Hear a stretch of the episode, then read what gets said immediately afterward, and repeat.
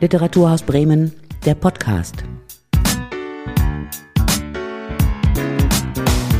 Wir hatten Sabrina Janisch zu Besuch in Bremen. Sie war mit ihrem niegelnagelneuen Roman Sibir im Bremer Theater äh, auf Einladung auch des Festivals Globale und der Deutsch-Polnischen Gesellschaft. Wir wollen die Gelegenheit wahrnehmen, mit Sabrina Janisch heute unseren Podcast aufzunehmen. Hier ist Silke Behl und wir beide wollen reden unter anderem auch über Väter, äh, Sabrina Janisch, weil das Literaturmagazin in diesem Monat das Thema in den Fokus nimmt. Und ich glaube, wenn wir über Ihre Literatur reden, sind wir da ganz genau richtig mit dem Vaterthema. Sie haben mehrere Romane geschrieben, wo Ihre Familiengeschichte im Hintergrund eine gewisse Rolle spielt. Also man darf das natürlich niemals auch verwechseln mit dem, was Sie dann an Fiktion, an Literatur vorgelegt haben. Aber Sie haben eine spezielle Verbindung zu Ihren Themen und es geht in Ihren Romanen zum Beispiel Katzenberge, das war Ihr erster Roman, und auch Ambra, wie jetzt genau in dem Roman Sibir um Suchbewegungen in Mittel- und Osteuropa, wo sie auf den Spuren ihrer Familiengeschichte sind. Und da spielen Väter auch eine besondere Rolle. Ich wollte mal zu Anfang fragen, was macht Väter interessant? Also in zwei Büchern sind Väter äh, die zentralen Figuren, in einem ist es der Großvater. Hm. Ja, was macht Männerfiguren so interessant, ist dann wahrscheinlich so dieses, äh, die, die übergeordnete Frage. Da muss ich an, an eine Aussage denken von der Protagonistin und der Ich-Erzählerin Laila, äh, die irgendwann sagt, äh, ich wollte, so wie mein Vater, frei sein und belächelt sich dann anschließend selber, dass sie tatsächlich irgendwann mal angenommen hat, ihr Vater könnte ein freier Mann sein. Aber ich glaube, das trifft so ein bisschen den Kern, warum die Vaterfiguren und die Großvaterfiguren so interessant sind, da sie tendenziell oder traditionell weniger quasi gebunden sind ans Haus und an die Abläufe, an die Routinen, ans Familienleben, sondern freier flottieren quasi in der Umwelt und sich immer wieder zurückziehen, also mein Vater wurde 1942 geboren, ähm, der sich dann immer wieder auch erlaubt hat, sich aus dem Familienleben auszuklinken und auszubrechen. Und das war, glaube ich, ein Element, was zum Beispiel meine Laila, die Protagonistin Laila, so an ihm interessiert hat, dass sie ihm in diese Ausbrüche und in diese Fluchten hineingefolgt ist, weil sie es abenteuerlich und aufregend fand. Ich finde das toll, dass Sie das jetzt so sagen, weil wenn wir uns den Lebensweg von Josef Ambacher angucken, so wie er im Roman geschildert ist, das ist ja überraschend, denn er ist eigentlich das Gegenteil von Frei, ein verschlepptes Kind, 1945. Erzählen Sie kurz die Geschichte. Ja, sehr gerne. Äh, also der Josef Ambacher, ganz analog auch zu dem äh, Erleben meines, meines eigenen tatsächlichen Vaters. Ähm, der Josef Ambacher, Protagonist in meinem Roman Sibir, der wurde nach Ende des Zweiten Weltkriegs zusammen mit seiner Familie von der sowjetischen Armee verschleppt aus den deutschen Ostgebieten bis hinein nach Zentralasien, einem Gebiet, was man heute als Kasachstan bezeichnen würde.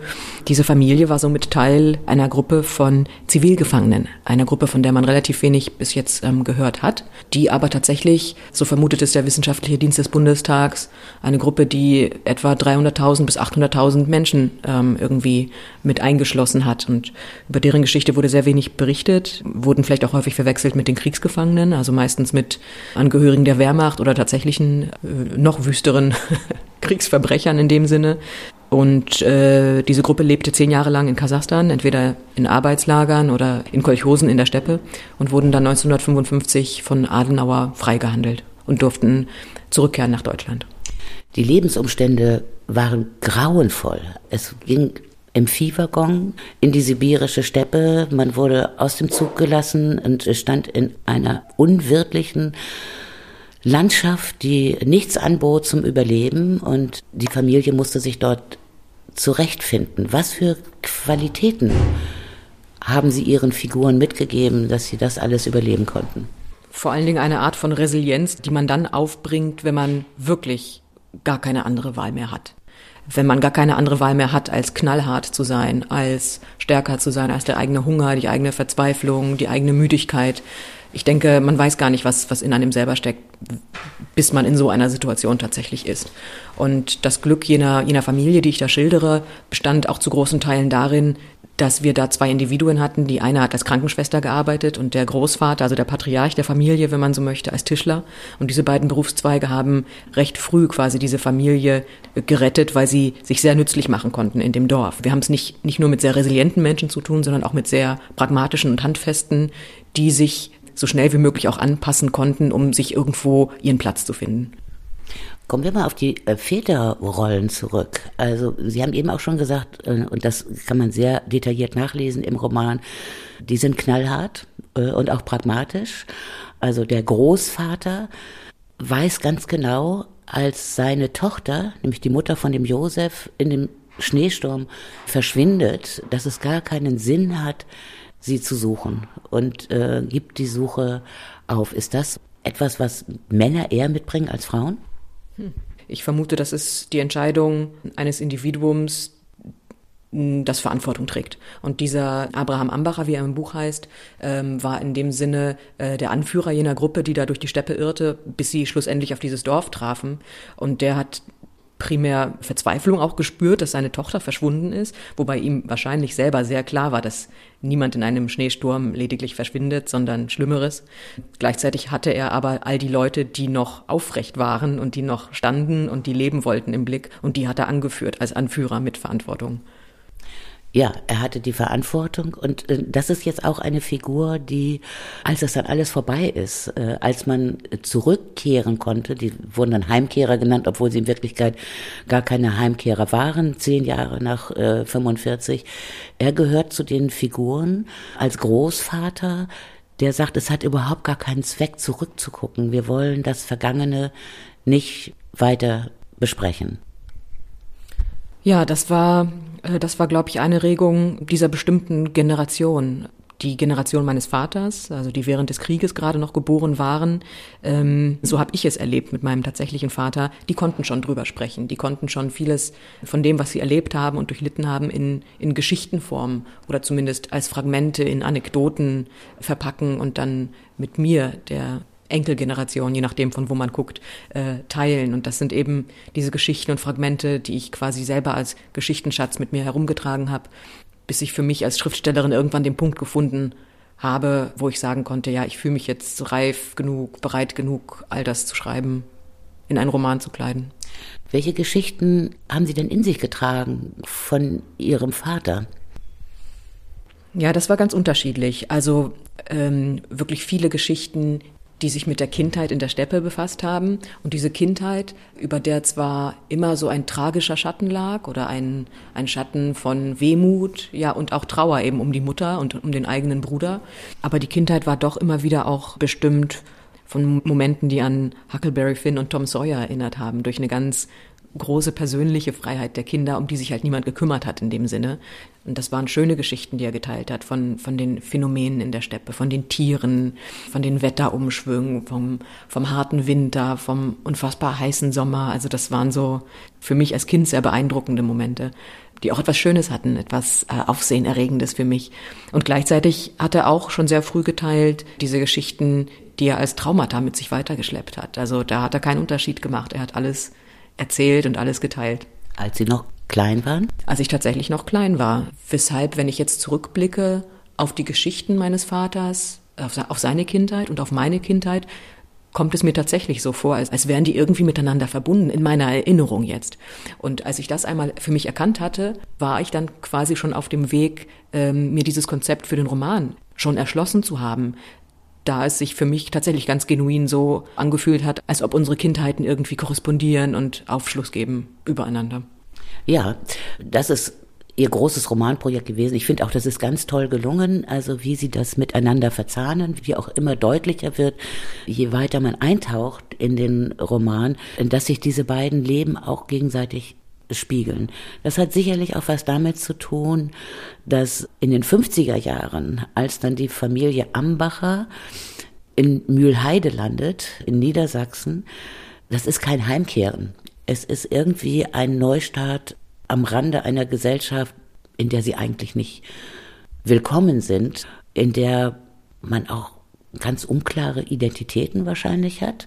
Äh, und das muss ja ähnlich gewesen sein bei Josef, als er in Kasachstan einen großen Teil seiner Kindheit verbracht hat. Und wahrscheinlich auch für Sie, die Sie in einer Kleinstadt in Niedersachsen aufgewachsen sind. Ja, für mich war es natürlich deutlich weniger drastisch als für meinen Vater, der aus Kasachstan dann nach Niedersachsen kam mit seinem ganz eigentümlichen egerländischen Dialekt, was ein bayerischer Dialekt ist. Der kam da dann auch noch mit russisch überlagerter äh, Stimmlage, mit russisch überlagertem Akzent da in Norddeutschland an, so dass niemand schlussendlich wusste, was ist das denn für einer, woher kommt der denn? Ich hatte es da anders. Ich bin halb Polin, meine Mutter ist Polin, mein Vater eben jener Deutscher. Das heißt, ich habe das in abgeschwächter Form so noch erlebt, unter anderen Vorzeichen, konnte mich da aber sehr gut hineinversetzen, äh, wie das gewesen sein muss, immer überall Fremder zu sein. Ja, das ist, glaube ich, für viele Menschen eine Realität. Also wenn wir bedenken, dass 16 Millionen nach 45 auf der Flucht waren oder vertrieben waren, die mussten irgendwo ja unterkommen und äh, ich kenne das aus meiner eigenen Familie auch, muss ich sagen. Wir durften als Kinder gar nicht erzählen, dass unsere Familie eigentlich aus dem sogenannten Osten kam, weil das schwierig gewesen wäre mit der Integration. Also das ist sicherlich eines der Themen, die Sie wirklich auf eine tolle Weise in die Öffentlichkeit bringen und uns alle auch zum Nachdenken bringen darüber. Wir wechseln ja jetzt ständig zwischen sozusagen der Romanebene, der literarischen Ebene und dem, was Sie an persönlichem Hintergrund auch mitbringen in Ihr Schreiben. Es fiel eben das Stichwort Angst. Im Roman heißt es an einer Stelle, dass Josef eigentlich ein angstfreier Mensch gewesen ist. Der hatte keine Angst, wahrscheinlich weil er schon alles erlebt hatte, wovor man Angst haben könnte, schon so viele Verluste verzeichnet hat. Aber die Angst ist dann irgendwie übergegangen, so kam es mir vor, auf seine Tochter Leila, richtig? Ja, tatsächlich. Ähm, ich würde denken, dass Angst fast eine Art gesundes Anzeichen ist von einem psychisch irgendwie stabilen Individuum. Denn wenn man Angst empfindet, heißt es, dass man etwas zu verlieren hat, dass man auf etwas Wert legt, dass man etwas besitzt, sei es materiell oder immateriell, dass man behüten möchte. Und für mich war es tatsächlich ein Zeichen davon, dass da jemand schon quasi alles hat fahren lassen an irgendwie Hoffnung, an Positivem. Und das hat mir an dieser Figur Josef Ambacher sehr leid getan, dass er so auf nichts mehr Wert legt eigentlich. Das könnte im besten Fall vielleicht buddhistische Züge haben, dass man nichts mehr halten möchte, dass man nur atmet, einatmet, ausatmet, das reicht. Ist natürlich aber für ein Individuum, das irgendwie in einer Familie steht, ein Berufsleben hat, dann irgendwie doch schwierig tatsächlich und war für mich eher ein Zeichen, ja, von, fast von Depressivität. Ja, aber er ist auch ein großer Geschichtenerzähler. Ja, und dieses Geschichtenerzählen, das, das erschien mir für diese Figur immer wie eine Art, ja, im Englischen würde man sagen Lifeline, also wie eine Art Rettungsring. Ähm, das hat ihn getragen, das hat ihn über Wasser gehalten und war dann gleichzeitig auch immer wieder eine Verbindung zu seiner Tochter, mit der er diese Geschichten geteilt hat. Häufig auch bei diesen Ausflüchten in den Wald und in die Heide, äh, so ein weiteres Moment, was sie teilen konnten. Und vielleicht lässt sich da auch so eine Verbindung erstellen. Ich denke, wenn man in Bewegung ist, äh, wenn man geht, spaziert, kann man vielleicht besser all das in Bewegung bringen und, äh, und in Geschichten kleiden. Das gehört vielleicht zusammen. Ich glaube, das kennen viele Menschen. Also wenn man in Bewegung ist, dann läuft man sich auch irgendwie frei. Also diese Verknotungen im Hirn lassen dann doch spürbar nach. Das Verhältnis zwischen Vater und Tochter ist ja im Roman ein sehr ambivalentes. Sie folgt den Geschichten, sie hat Ängste, die ihr Vater schon längst hat fahren lassen, wie Sie eben erzählt haben. Aber sie möchte eigentlich auch sich ähnlichen Herausforderungen stellen, wie der Vater sie bewältigt hat. Und als Kind, wo das ja gar nicht mehr nötig ist, in der niedersächsischen Heide legt sie Vorräte an, also so eine Art Überlebensschuppen, wo alles gesammelt wird, von Teewurst über Schmierkäse. Ja, wo man das Gefühl hat, die Laila wartet auch darauf, dass sie sich in irgendeiner Form bewähren kann. Ja, das scheint so eine verdeckte Sehnsucht in ihr zu sein oder fast so eine Art Antizipierung vom Notfall. Denn mir kommt es so vor, als wenn das alles auch so Bewältigungsstrategien wären, als würde sie durch diese Art von Reenactment, irgendwie von, von äh, Wiederbelebung all dieser Traumata, als würde sie die irgendwie für sich verarbeiten können oder vorsorgen für diesen Fall, den sie so kommen sieht. Und als Kind hat sie vielleicht nicht vor Augen, dass noch 500 andere Notfälle auf andere unterschiedliche Weisen eintreten könnten. Sie bereitet sich auf den Notfall vor, der ihrem Vater widerfahren ist. Ja. Können wir vielleicht mal einen Moment auf die Ebene der Mütter kommen? Die Mutter in, in ihrem Roman äh, spielt eine Rolle im Hintergrund. Ist, ist, das vielleicht richtig beschrieben? Aber die hat, die hat so eine stabile Art. Die ist auch zum Teil genervt, glaube ich, von ihrem Mann, von den Geschichten, die er erzählt und ist immer am entspanntesten, wenn der mal auf Geschäftsreise ist, wenn er nicht zu Hause ist. Und die hält gar nicht so viel von den Geschichten, oder? Ja, ich würde kaum sagen, dass diese Mutterfigur tatsächlich im Hintergrund ist, sondern der Fokus des Romans liegt woanders. Für die Laila ist sie natürlich die emotionale Grundlage. Ich glaube, Laila sagt das an einer Stelle auch, dass, dass ihre emotionale Stabilität, die sie so empfindet, äh, authentisch empfindet, ganz klar von ihrer Mutter getragen wird.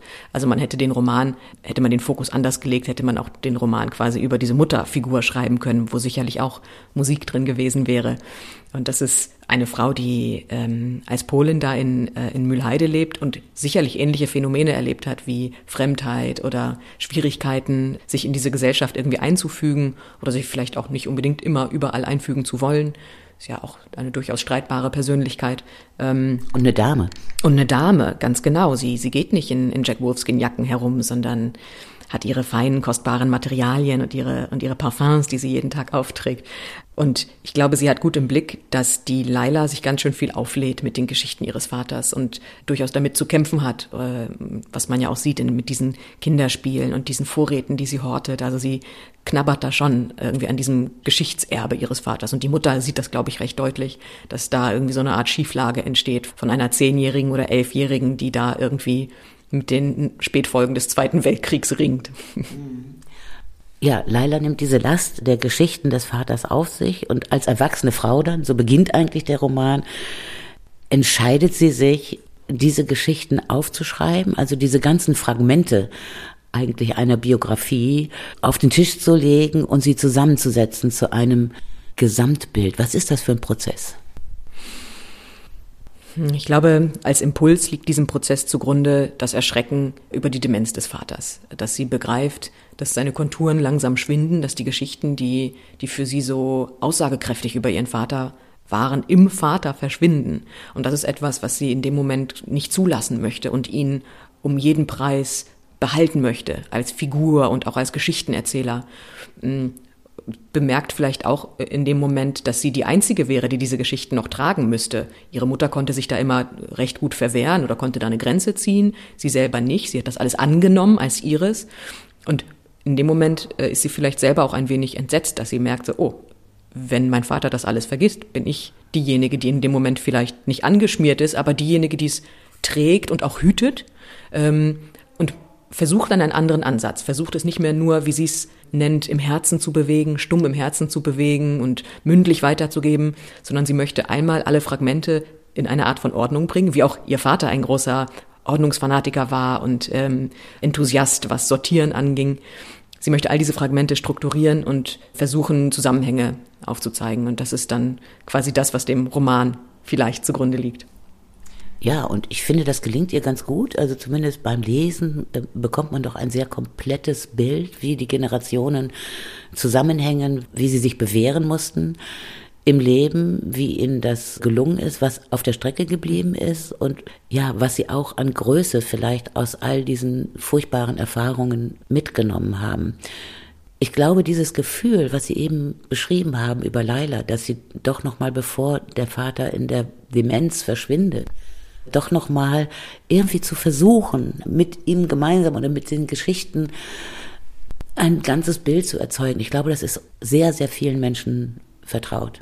Ich kenne das Gefühl auch. Mein Vater ist vor 20 Jahren gestorben und heute weiß ich, wie viel ich ihn nicht mehr habe fragen können oder auch fragen wollen. Also wir wollten vieles einfach auch nicht wissen. Meine Generation zumindest war sehr stark noch mit dieser Täterperspektive beschäftigt und konnte sich gar nicht damit befassen, was äh, Flucht und Vertreibung einfach bedeutet haben. Ist das für Sie etwas, äh, was die Triebfeder ist fürs Schreiben? Meine Triebfeder wäre, wenn ich meinen Vater noch mal fragen könnte, äh, doch ein bisschen mehr zu erfahren mhm. von ihm und nicht nur diese Verdächtigungen, die man gehabt hat, dass er an irgendwelchen Verbrechen beteiligt gewesen mhm. ist als Soldat. Mhm. Mhm. Ähm, ja, da, äh, da muss ich tatsächlich sagen, ähm, als ich soweit war, für mich äh, diesen Roman in Angriff zu nehmen, hatte ich für mich irgendwie persönlich ähm, alles klar, was die Familiengeschichte angeht, was mein Vater angeht. Ich hatte sehr viel Materialien, aber noch viel wichtiger, ich hatte Klarheit, wie ich ähm, emotional dazu stehe, ähm, wie ich mich auch abgrenzen kann und muss gegenüber äh, der Fiktion, die ich dann erstellte, so dass ich, als ich dann anfing zu schreiben, ganz klar mit einer Schriftstellerperspektive und mit Schriftstellerhandwerk an diese Geschichten herangetreten bin. Sonst hätte ich diese jahrelange Arbeit gar nicht bewältigen können und konnte mir dann immer wieder irgendwie sagen, gut, ich arbeite hier an der Fiktion, die ähm, bewegt sich mal näher äh, und mal entfernt sie sich wieder von der Familienbiografie, aber das war etwas, wo ich als Schriftstellerin tatsächlich auftrat. Also es hatte weniger von ja, von, von einem therapeutischen Ansatz vielleicht. Lebt Ihr Vater noch? Der lebt noch und ähm, leidet leider an Demenz. Also Sie können mit ihm nicht mehr sprechen über den Roman. Er wird äh, den Roman auch nicht lesen können. Das ist ja was sehr Trauriges auch. Hat Ihre Mutter den Roman gelesen? Äh, noch nicht. Ich weiß auch nicht, ob sie ihn lesen wird, ähm, da sie wahrscheinlich befürchtet, er würde sich sehr nah an unserer tatsächlichen Lebensrealität entlanghangeln, was er nicht tut. Ähm, ich versuche ihr das noch ähm, genau ähm, irgendwie zu erklären und ähm, hoffe, dass sie ihn vielleicht mal in die Hand nimmt ich weiß nicht, also wir sind jetzt wirklich sehr intensiv dabei und wir sind sehr tief äh, in diesen Roman eingetaucht. Was mir vielleicht noch wichtig wäre, es gibt noch andere Vaterfiguren, Männerfiguren auch in dem Roman, die ich sehr beeindruckend fand. Wenn wir jetzt nochmal nach Kasachstan zurückgehen.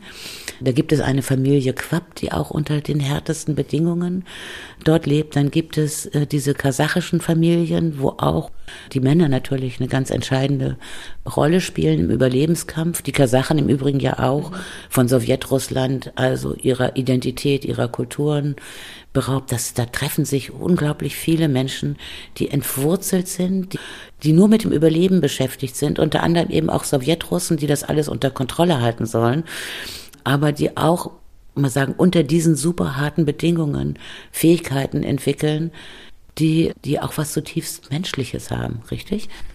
Ja, das ist das, was, was sie dann schluss, äh, schlussendlich alle miteinander verbindet. Und ähm, wir hatten vorhin, glaube ich, schon gesagt, dass sich in dieser Steppe eben sehr viele verschiedene Ethnien wiedergefunden haben. Also in der Steppe wurden die Deutschen ausgesetzt. Da waren Koreaner, Polen, Ukrainer, Balten, also alle möglichen suspekten Ethnien, die von der Sowjetunion irgendwie verschleppt wurden, wurden in Kasachstan ausgesetzt. Und dort wurden ganz menschliche Erfahrungen gemacht. Auf der einen Seite dieses, diese ganz krassen, grausamen Erfahrungen von Entbehrung und Tod und auf der anderen Seite eben auch wirklich ganz große Gesten von Nächstenliebe, Menschlichkeit und, und Hilfe. Also das sind so Sachen, wo man dann auch erkennt, es ist eigentlich egal, ob man da als, als Pole steht, als Deutscher, als Kasache. Man ist immer auf seinen Nächsten angewiesen. Ich würde fast sagen, das ist ein universelles Thema und ein universelles Wissen dass Menschen auch unter krassesten Bedingungen doch noch so etwas haben wie Empathie und dass die große Politik, die da drüber ist und eigentlich Menschenschicksale nach Belieben hin und her schiebt, dass die komplett anderen Regeln folgt? Ja, Gott sei Dank. Also was mein Vater immer tatsächlich äh, erzählt hatte, wie, wie es ihn bis zum Schluss einfach verblüfft und verwundert hat, dass sie Deutsche damals in der Steppe aufgetaucht sind äh, und von den Russen nicht umgebracht wurden, sondern am Leben erhalten. Das hat ihm imponiert und hat ihm auch ähm, etwas erzählt, ja, von menschlicher Größe, auch vom ich, wenn man es so mal auf, äh, zuspitzen möchte, vom, vom russischen Herzen, das tatsächlich dann den Menschen sieht, der da in der Steppe sieht und nicht irgendwie den, den Feind, der er war noch bis vor wenigen Monaten. Also das sind tatsächlich menschliche irgendwie Qualitäten, die sich dann offenbaren. Und gleichzeitig war es für mich wichtig, das auch genauso darzustellen. Also dass es herzensgute Russen gab in dem Dorf, die auf den Menschen geguckt haben und dass da die Unterschiede verliefen, nicht zwischen den Nationalitäten, sondern zwischen guten und schlechten Menschen einfach. Ein Teil ihrer Recherche äh, für diesen Roman hat sie ja auch nach Kasachstan geführt. Äh, wie war das für Sie, plötzlich in einer Landschaft, in einem Dorf zu stehen, äh, wo Ihr Vater einen Teil seiner Kindheit verbracht hat und wo auch der Roman spielt, ne? also dann gewissermaßen mitten in der Fiktion auch standen. Äh, ver vergleicht man da? Also was habe ich mir sozusagen vorgestellt, wie es da aussehen muss und wie ist es in Wirklichkeit? Ja, ein wenig, ein wenig war es genau so. Ähm, Es war ein unheimlich intensives Erlebnis für mich und fast metaphysisch, da ich mich tatsächlich so gefühlt hatte, als wäre ich in diese, in diese Erzählung und in diese Erinnerung eingetaucht. Und man hatte sich natürlich vorher Bilder gemacht vom Dorf, vom Fluss, von der Steppe ringsum. Und die Bilder haben natürlich nicht hundertprozentig korrespondiert mit der äh, Wirklichkeit, wie man sie dort, dort dann vorfand. Aber die Wirklichkeit hat sofort alle älteren Bilder überlagert. Und sofort stand ich in diesem Dorf und habe es angenommen als den Ort jener Erinnerung meines Vaters. Und äh, mit der Hilfe meines kasachischen Guides hatte ich dann tatsächlich das Haus finden können, das mein Urgroßvater zuletzt gebaut hatte, wo, wo sie die letzten äh, paar Jahre gewohnt hatten. Er konnte hineingehen und irgendwie in dem Moment wirklich so die Nähe und fast eine Art Verbundenheit zu meiner Familie spüren. Also äh, klingt ein bisschen kitschig, aber es war wirklich wie eine Art Kokon für mich. Am liebsten hätte ich das ganze Haus abmontiert und mitgenommen. Jetzt würden wir natürlich gerne wissen, wie dieses Haus aussah, was da in der sibirischen Steppe gebaut wurde. Das ist ja dann wahrscheinlich auch eine Manifestation des Überlebenswillens und auch etwas zu schaffen, was mhm. der Familie dann tatsächlich so etwas wie ein Zuhause gibt. Ja, ganz genau. Und was bis heute da steht und das man betreten kann, das hat mir imponiert.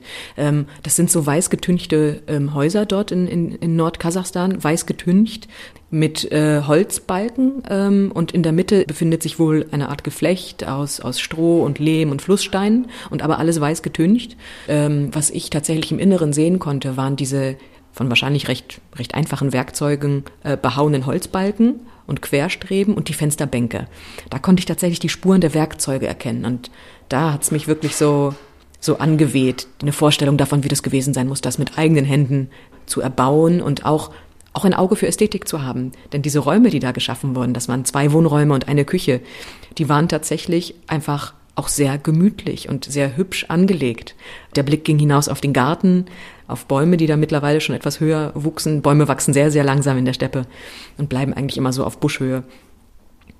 Also tatsächlich stand ich da und war nicht nur beeindruckt davon, also von der Handwerksleistung, also allein die Frage, wo hatten sie die Materialien her, ein Wunder, aber auch von dem Bemühen und dem Ringen um eine Art von, ja, Ästhetik und man wollte es irgendwie nett haben, egal wo man war. Und das ist für mich so, ein Zeichen von so auch psychischer Resilienz, vor der ich wirklich meinen Hut ziehe. Ja, und wenn man auch bedenkt, ich kann das jetzt nur beurteilen vom Roman her, also im Roman, als die Familie Ambacher dort ankommt, da gibt es einfach nichts in der sibirischen Steppe. Es ist eiskalt, es ist alles meterhoch mit Schnee bedeckt und die Menschen wohnen in der Art so habe ich es mir vorgestellt, so Erdhöhlen, also so Hügel, die irgendwie ausgehöhlt sind. Es ist einfach nichts da. Und in dieser Lage etwas gewissermaßen wirklich aus dem mhm. Boden zu stampfen, das ist schon ein Zeichen von einer enormen Resilienz. Kommen wir noch mal auf Ihre reale Familie zurück. Was nehmen Sie mit von Ihrem Vater? Was ist sozusagen etwas ganz Wichtiges, was Sie selber in Ihr Leben mitnehmen vom Vater und was Sie vielleicht auch an Ihre Kinder, Sie haben zwei Töchter, weitergeben möchten? Hm. Ja, also ganz klar und ähm, ganz vordergründig das Geschichten erzählen. Ich denke, ähm, ich bin als Schriftstellerin sehr geprägt davon, wie mein polnischer Großvater und wie mein deutscher Vater Geschichten erzählt haben und dass sie Geschichten erzählt haben. Das hat mich sicherlich zumindest teilweise auf den Weg gebracht, selber beruflich mit Geschichten, äh, hauptberuflich mit Geschichten zu arbeiten. Gleichzeitig äh, ist es auch die, die Liebe zur Natur, ähm, zum Wandern, zum Draußensein. Das ist etwas, was ich, äh, was ich sehr brauche, physisch, psychisch. Das ist für mich eine ganz wichtige Komponente, äh, die ich auch so mit meinen Kindern teile. Mm, und gleichzeitig lernt man, denke ich, auch Dinge von seinen Eltern, die die Eltern nicht perfekt beherrscht haben, die man aber dann quasi als Gegensatz oder als, ja, als, als Antithese für sich selber formuliert.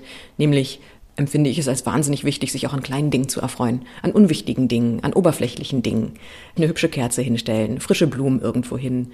Irgendwas Kleines, Nettes, von dem überhaupt keine universelle Wichtigkeit äh, ausgeht, sondern einfach nur eine kleine oberflächliche Freude. Auch daran ähm, kann man irgendwie ein kleines Glück finden und das, das empfinde ich als, als wertvoll, auch sich an Kleinigkeiten erfreuen. Das war etwas, was mein Vater nicht konnte. Für ihn ging es immer um das große Ganze. Aber die Romanfigur kann das doch. Also der Josef, also der kann sich freuen über einen Nagel, den er von seinem kasachischen Freund Tachavi geschenkt bekommt und den hütet er auch. Der hat auch eine Liebe eigentlich zu den kleinen Dingen. Das war Josef das Kind. Ich sprach jetzt von, von, von einer erwachsenen äh, Figur tatsächlich. Aber als Kind, klar, hatte er diesen Zoom-Blick auf die Kleinigkeiten, denn, denn als Kind hat man ja kaum, kaum das Große im Blick. Das kommt dann eher als Erwachsener. Mhm. Das verliert sich dann einiges. Ja. Also was man sich vielleicht auch erhalten sollte davon. Also das ist das, was Sie meinen. Man ja. soll sich das erhalten, sich an den kleinen Dingen zu freuen. Was ich auch beeindruckend finde, dass Josef, und das wäre jetzt auch die Frage nach ihrem Vater, Josef bringt ja auch eine gewisse Form von, ich würde fast sagen, Spiritualität mit oder eine Offenheit für die Mystik der mhm. kasachischen oder der sibirischen Steppe. Ja, das ist, äh, glaube ich, eines der Geschenke, die ihm da oder Segnungen, die ihm dann doch auch in der Steppe widerfährt. Ähm, neben all dem Traumatischen, was geschieht, passieren auch einige wirklich schöne und bereichernde Dinge. Zum Beispiel die Freundschaft zu, zu seinem kasachischen Freund Tachavi ähm, und quasi das in gewisser Weise adoptiert werden von der kasachischen Familie, von dem Aul, äh, wie die kasachische Siedlung in der Nähe des Dorfes ähm, heißt.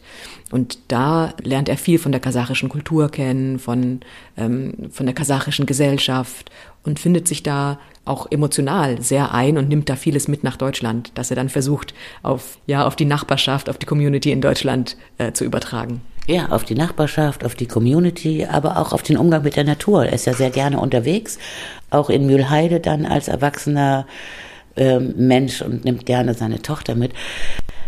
Mann, Sabrina Janisch, wir haben jetzt über die Väter gesprochen. Es gibt so viel mehr in diesem äh, Roman, was zu entdecken ist. Ich merke das. Also ähm, unsere Zeit ist leider schon vorbei. Aber ich kann wirklich allen, die uns hier zuhören, diesen Roman nur sehr ans Herz legen. Es gibt ein ganz breites Spektrum an, ja, ähm, historischer Erfahrung, an menschlicher Erfahrung, an Spurensuchen, auch in der Geschichte. Ich glaube, vieles werden wir lesend entdecken und vielleicht auch wiederentdecken und uns Fragen stellen, wie es eigentlich mit den Fragmenten unserer eigenen Familiengeschichte aussieht. Und ähm, das finde ich sehr, sehr anregend.